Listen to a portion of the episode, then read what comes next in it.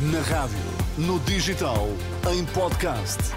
Música para sentir, informação para decidir.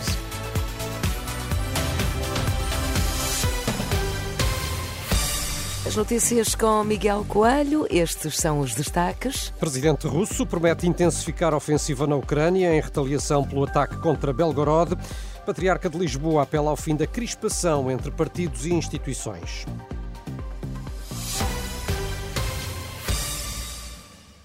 Olá, boa tarde. No Japão, o nível de alerta de tsunami foi reduzido nos últimos minutos. O alerta foi emitido ao início da manhã, depois de terem sido registados mais de 20 sismos de magnitude superior a 4 em apenas 90 minutos. O mais forte atingiu os 7,6 na escala de Richter, ocorreu na península de Noto.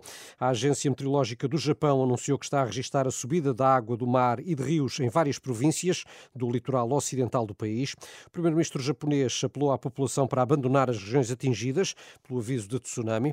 Fumio Kishida pede aos japoneses para permanecerem atentos. Quero pedir aos residentes que continuem a estar atentos. Se estiverem numa região onde pode haver um tsunami, saiam de lá o mais depressa possível.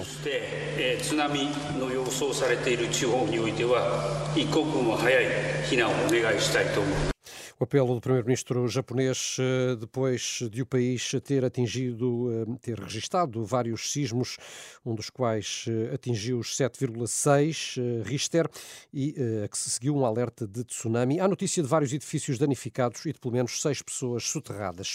A Rússia vai intensificar os ataques na Ucrânia contra alvos militares, garantia deixada hoje por Vladimir Putin durante uma visita a um hospital militar. O presidente russo assegurou que nenhum crime contra civis ficará impune.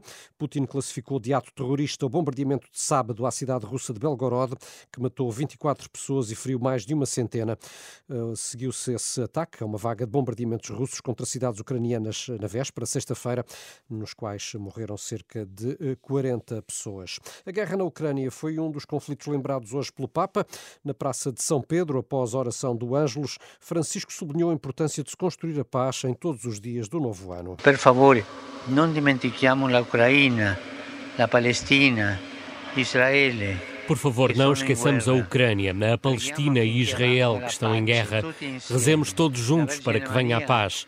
Que a Virgem Maria, Santa Mãe de Deus, sustente com a sua intercessão materna o propósito e o compromisso de sermos agentes de paz todos os dias e também levar a paz em cada dia do novo ano. Operatori de pace, portare pace. Mensagem do Papa neste primeiro dia de 2024. Por cá, o Patriarca de Lisboa apelou ao fim da conflitualidade entre partidos e instituições. Foi uma das referências feitas por Dom Rui Valério na missa desta manhã. O Patriarca referiu-se em especial à crispação institucional no país, depois de ter feito um apelo à paz em vários domínios. Pelos povos que estão em guerra, mas invoquemos a paz também nas famílias, a paz entre culturas, entre religiões entre partidos e até entre instituições. Que cesse mesmo o clima e ambiente de crispação que nos últimos tempos tem caracterizado a abordagem em instituições, algumas delas fundamentais à vida do país.